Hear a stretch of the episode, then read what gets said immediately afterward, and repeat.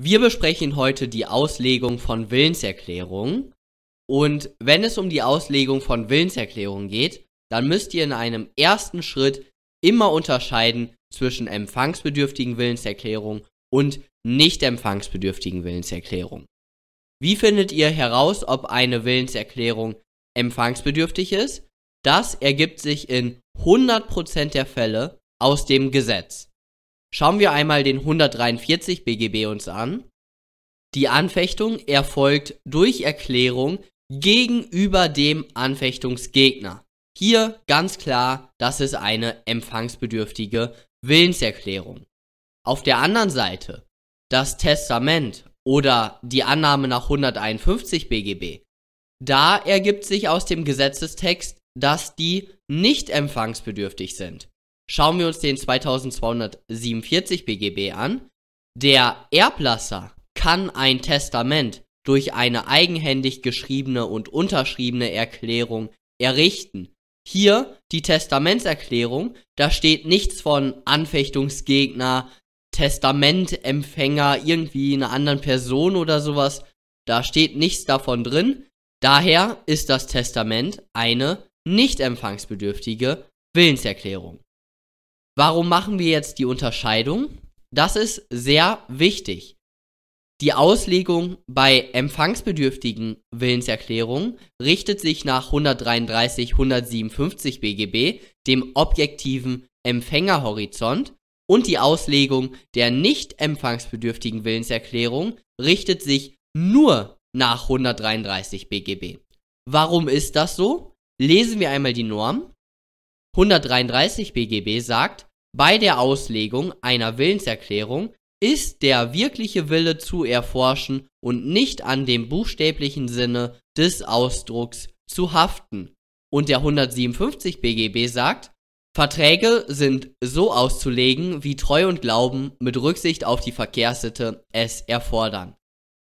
Der 157 BGB, der redet von Treu und Glauben und Verkehrssitte. Und diese Sachen sind nur bei empfangsbedürftigen Willenserklärungen relevant. Warum? Weil eine empfangsbedürftige Willenserklärung, die wird in den Rechtsverkehr geäußert.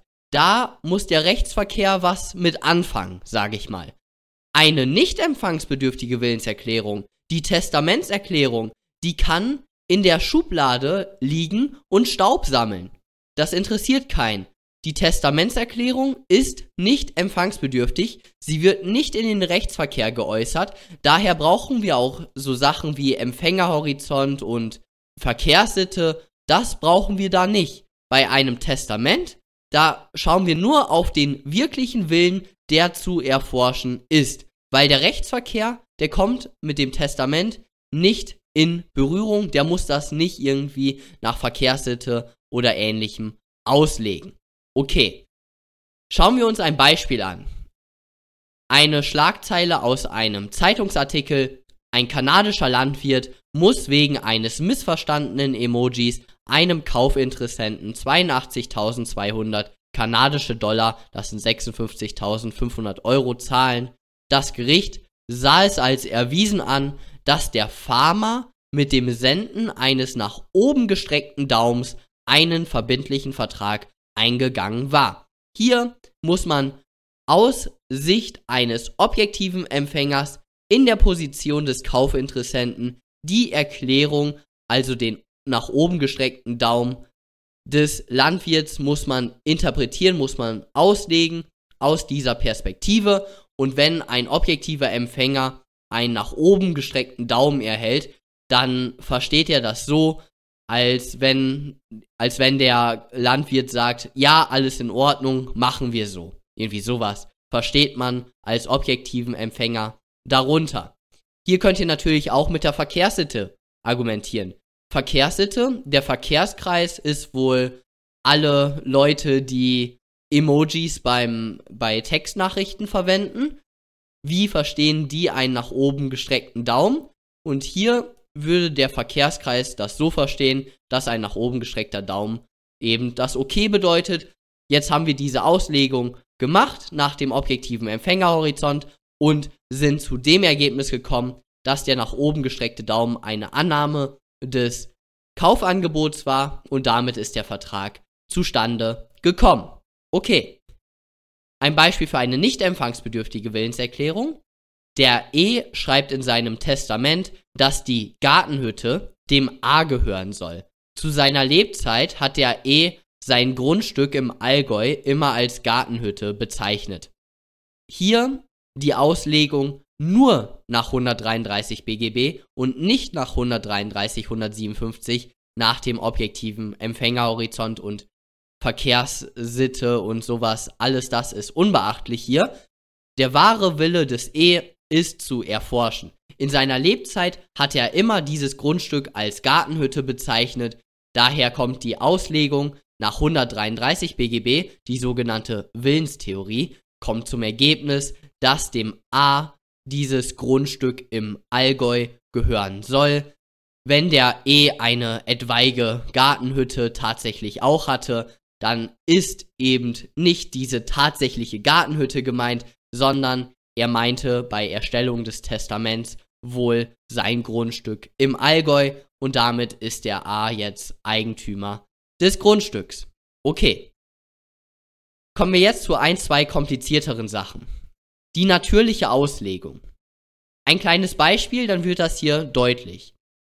K geht zum Autohaus von V. Er ist besonders interessiert am Porsche Modell XX. V sagt, dass der Wagen für 120.000 Euro zu kaufen ist. K sagt zu V, dass ihm das zu viel sei. Der V solle nochmal überprüfen, ob nicht noch ein besserer Preis möglich ist und ihm dann ein schriftliches Angebot schicken. Eine Woche später erhält K einen Brief von V, in dem ihm das Auto für 11.000 Euro angeboten wird. K erkennt sofort den Schreibfehler und weiß, dass der V eine Null vergessen hat. Er antwortet auf den Brief mit, das Angebot nehme ich an. Wir nehmen jetzt an, dass der V tatsächlich 110.000 Euro meinte. Und die Frage ist jetzt, hat V gegen K einen Anspruch auf 110.000 Euro aus 433 Absatz 2 BGB? Hier erkennt ihr möglicherweise das Problem. Das Problem ist hier, der K hat den wahren Willen des V durchblickt. Er wusste, was der V meinte. Müssen wir in diesem Fall tatsächlich nach 133, 157 auslegen, also nach dem objektiven Empfängerhorizont, ist das nicht komisch, weil der K, der kannte doch den Willen. Und das ist die natürliche Auslegung. Die natürliche Auslegung sagt, wenn der wahre Wille erkannt wurde, dann ist dieser wahre Wille maßgeblich. Vorrang des erkannten Willens. Und daher hier das Ergebnis, dass die natürliche Auslegung zu dem Ergebnis kommt, dass ein Vertrag über 110.000 Euro zustande gekommen ist.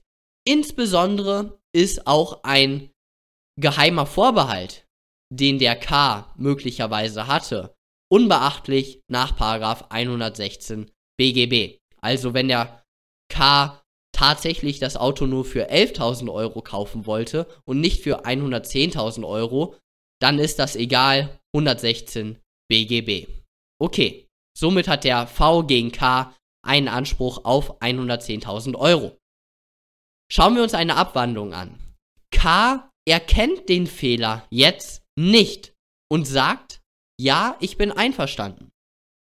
Jetzt können wir natürlich nicht mehr mit der natürlichen Auslegung kommen. Weil bei der natürlichen Auslegung wird vorausgesetzt, dass der andere den wahren Willen erkannt hat. Hier hat er den wahren Willen nicht erkannt. Und daher gehen wir sozusagen zu unserer Standardlösung bei empfangsbedürftigen Willenserklärung und müssen die nach dem objektiven Empfängerhorizont auslegen. Fangen wir zunächst einmal mit dem K an, also der Willenserklärung des V an.